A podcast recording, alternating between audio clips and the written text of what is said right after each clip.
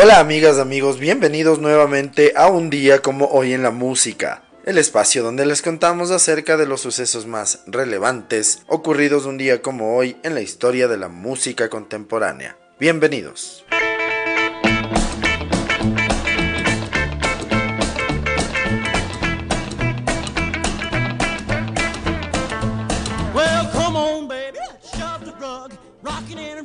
Día como hoy en el año de 1937 nace en Cleburne, Texas, el músico de rockabilly, uno de los pioneros del género, Johnny Carroll.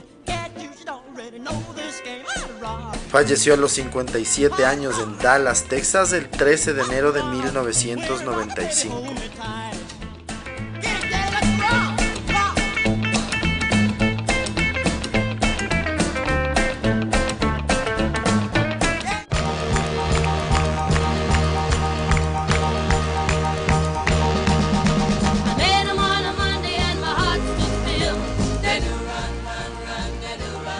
Hoy en el año de 1940 nace en Brooklyn, Nueva York, Ellie Greenwich. Ella es una de las grandes compositoras de la historia con temas como Leader of the Pack, Be My Baby o Da Do Run Run. Falleció el 26 de agosto de 2009 en Manhattan, Nueva York, a los 68 años.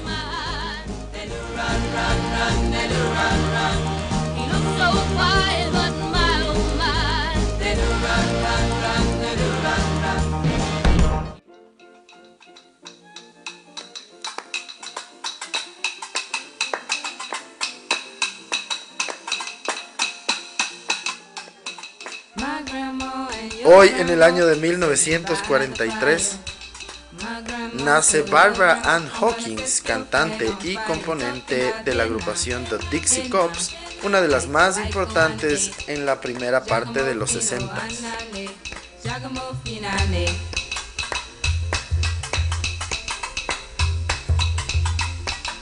Look at my king all dressed in red. I thought If the stars fall down on me and the sun refuse to shine un día como hoy, en 1949, nace en Cheltenham, Gloucestershire, Inglaterra, el guitarrista Michael Bernstein, conocido como Wurzel del grupo Motorhead.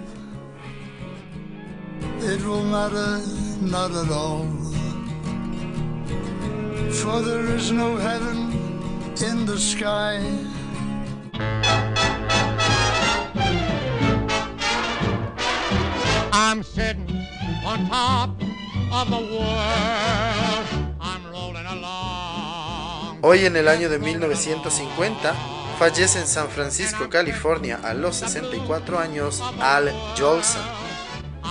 Actor y cantante, fue nombrado en su época el artista más grande del mundo. Es recordado por la película The Jazz Singer, que en 1927 fue la primera película hablada de la historia.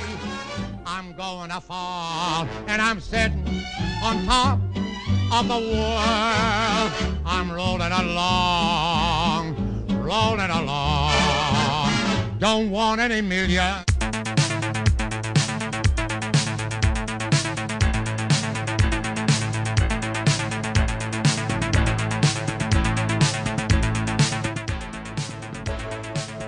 Un día como hoy, en el año de 1951, nace en Buenos Aires, Argentina, Charlie García. Él es uno de los más influyentes y reconocidos intérpretes, compositores y productores de rock. Fundó dos de las bandas más importantes del rock argentino, Sui Generis y Ceru Girán, una banda de culto como La Máquina de Hacer Pájaros y tiene una amplia carrera como solista con 41 discos grabados, más otros participando como músico invitado de diferentes artistas y de diferentes épocas, García es considerado uno de los íconos del rock latinoamericano.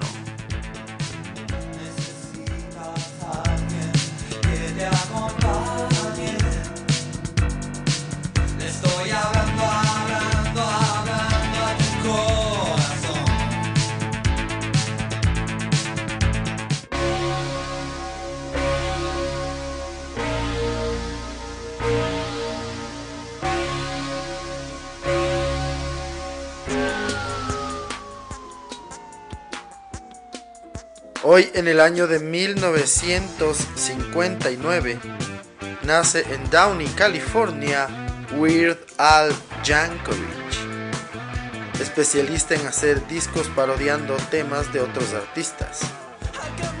Su mayor éxito será Eat It, la canción que estamos escuchando, que es una versión de Beat It de Michael Jackson, que fue número 2 en los Estados Unidos en 1984. En el año 2014 conseguirá un sorprendente número 1 en las listas americanas de álbumes con Mandatory Fan.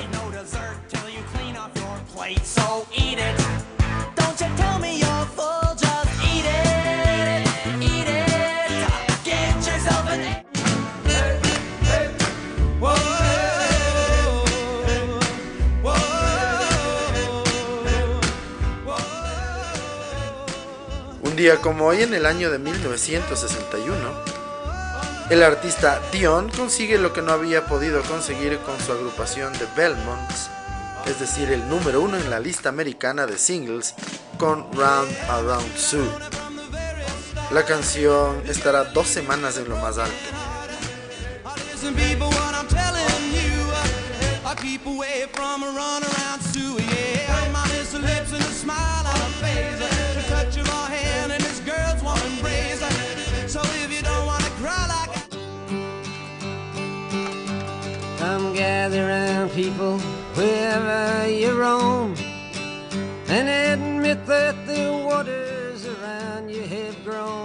Hoy, en el año de 1963, Bob Dylan graba su canción The Times They Are Changing en los estudios Columbia en Nueva York.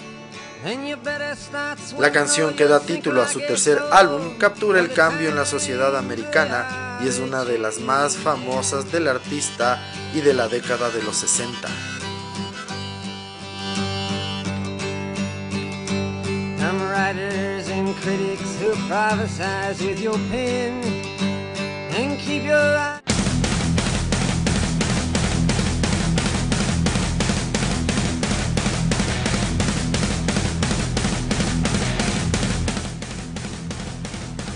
Día como hoy en el año de 1964, nace en California, Estados Unidos, Robert Trujillo. Él es un músico estadounidense de ascendencia mexicana. Actualmente es el bajista de Metallica. Antes de ingresar en la mencionada banda, tocó en Megadeth, Suicidal Tendencies, Black Label Society, Infectious Groups, con Ozzy Osbourne, Jerry Cantrell, entre otros. Ingresó a formar parte de Metallica tras la salida del grupo de Jason Newsted.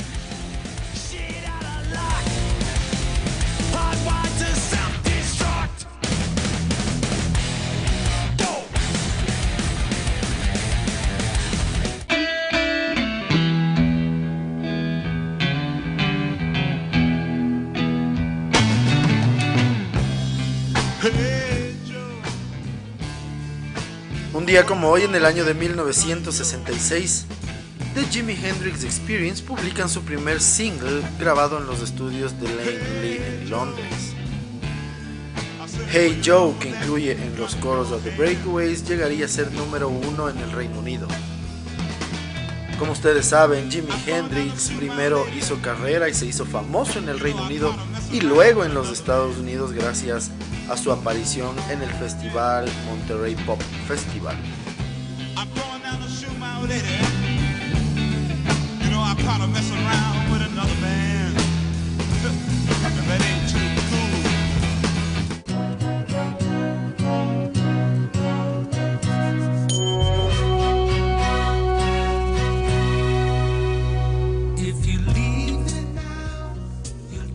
Día como hoy en 1976, If You Leave Me Now, del álbum Chicago 10 de la agrupación Chicago, alcanza el número uno en la lista americana de singles.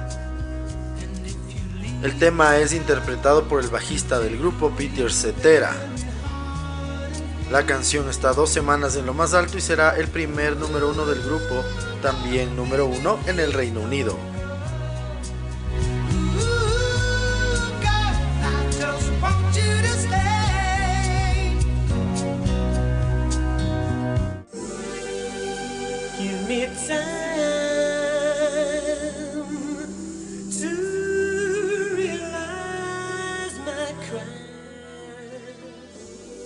Un día como hoy en el año de 1982, Culture Club, luego de aparecer en un programa de televisión en el Reino Unido, el Top of the Pops, consiguen el número uno de la lista británica de singles con el tema Do You Really Want to Hurt Me que estará tres semanas en lo más alto. Será su primer número uno en el Reino Unido y el primero de los seis top ten consecutivos en el mercado americano, llegando al número 2. Los programas de televisión musicales tenían mucha más relevancia antes porque no existía el internet, no existía otro medio de difusión más que los medios tradicionales como la radio y la televisión.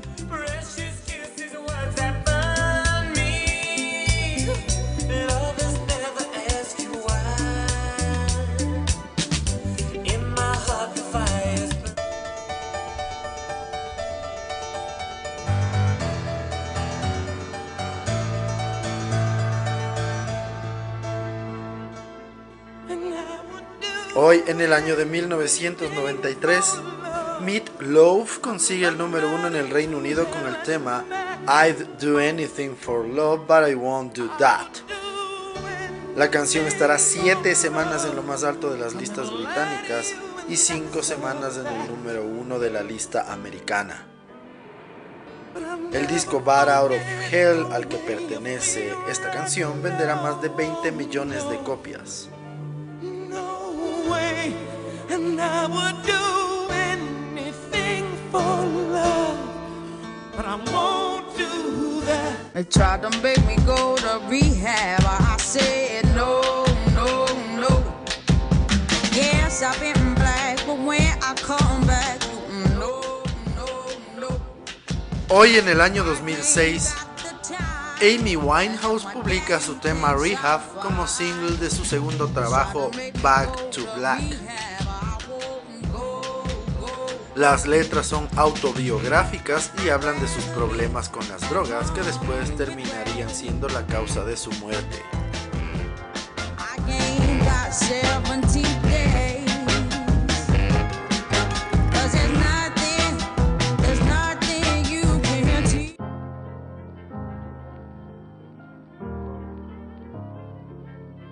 Hello, it's me.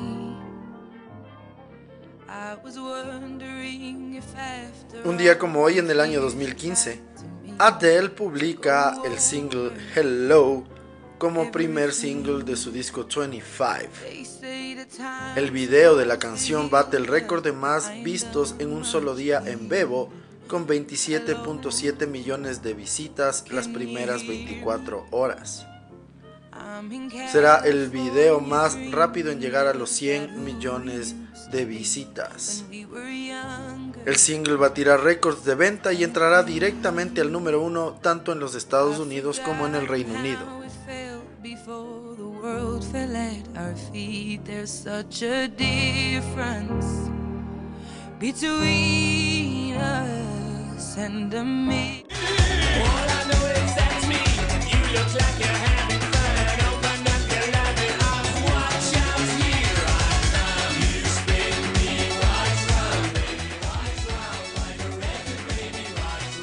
Como hoy en el año 2016 fallece Peter Joseph B. Burns, mejor conocido como Pete Burns.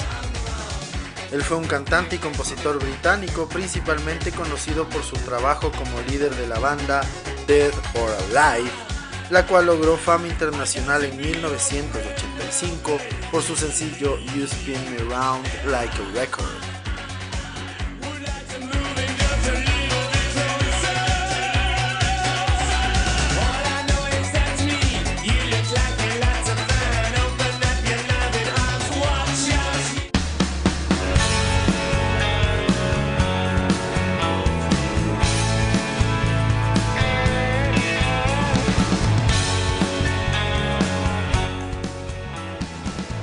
Como hoy en el año 2020.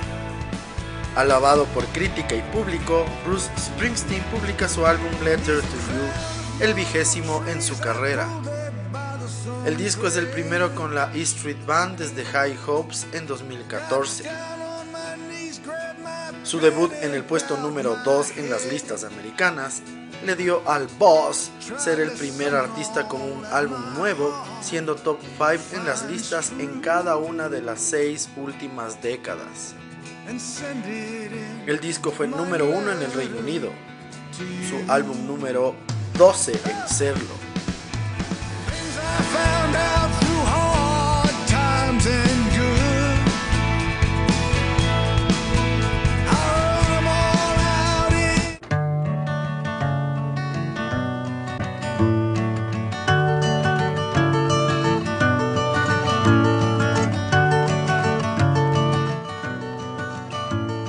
Finalmente, un día como hoy, también en el año 2020, fallece a los 78 años el cantante y compositor Jerry Jeff Walker. Fue uno de los artistas más destacados dentro del movimiento outlaw de la country music. Dentro de su carrera es sobre todo reconocido por haber escrito Mr. Bojangles en 1968.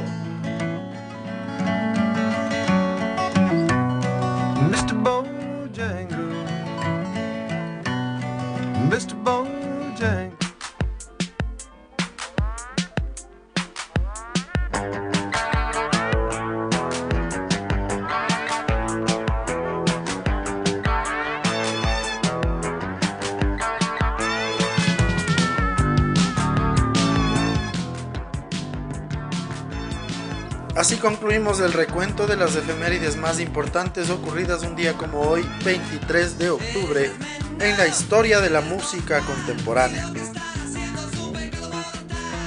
El día de hoy, para la segunda parte del episodio, y como no podía ser de otra manera, les vamos a hablar acerca de Carlos Alberto García, mejor conocido como Charlie García, este cantautor, vocalista, multiinstrumentista y productor discográfico argentino que nacería un día como hoy en el año de 1951. Charlie es considerado una de las figuras más importantes e influyentes en la historia de la música popular argentina y latinoamericana.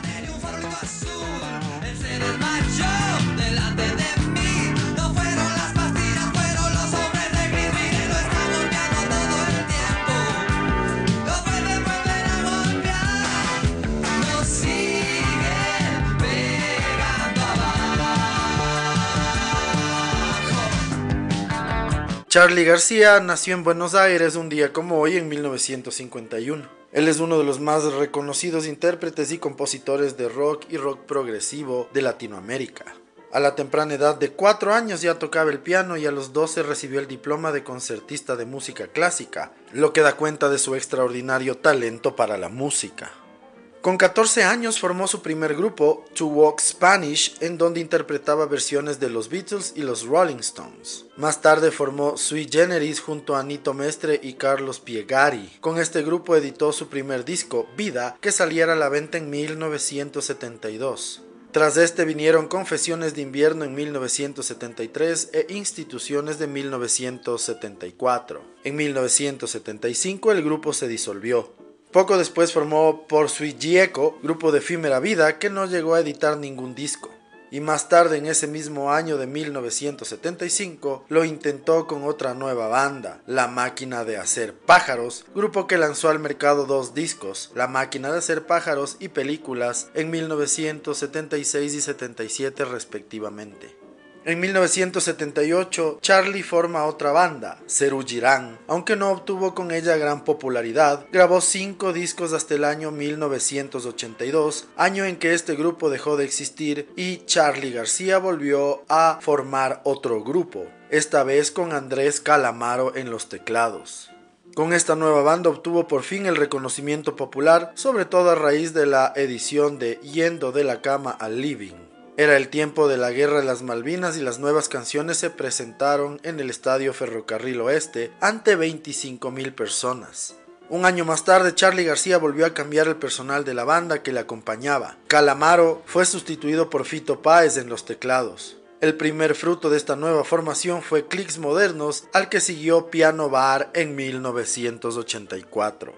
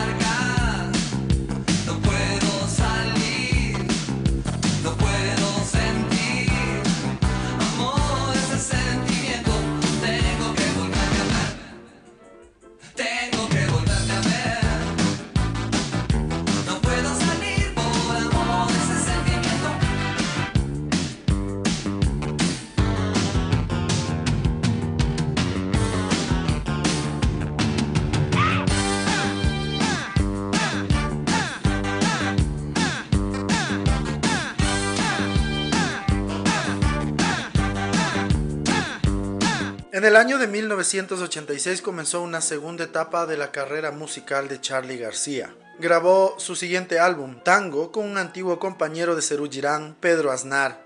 Más tarde se decidió a grabar definitivamente en solitario y fruto de este trabajo fue el LP Parte de la Religión que vio la luz en 1987. En 1991, de nuevo con Pedro Aznar, grabó Tango 4 y un año más tarde volvieron a reunirse los integrantes de Cerú Girán, reencuentro del que nació Cerú Girán 92. En 1994 compuso una ópera rock llamada La hija de la lágrima. Un año más tarde publicó Estaba en llamas cuando me acosté y en ese mismo año grabó un unplugged para la MTV Latinoamérica. Este disco marcó el fin de otra etapa en la vida del prolífico músico argentino. En 1996 editó Say No More que fue lanzado al mercado desde su propio sello discográfico. El siguiente lanzamiento de la compañía discográfica de García fue un proyecto llamado Constant Concept en la cual Mercedes Sosa interpretaba canciones del propio Charlie García. En 2009 recibió el premio Grammy a la excelencia musical. En 1985 obtuvo el premio Conex Platino como mejor instrumentista de rock argentino en la década de 1975 a 1984. Ganó tres veces el premio Gardel de Oro, el más importante de la Argentina en lo musical. En el año 2013 recibió el título de doctor honoris causa de la Universidad Nacional de General San Martín de Argentina. Charlie es considerado uno de los músicos más importantes e influyentes del rock latinoamericano.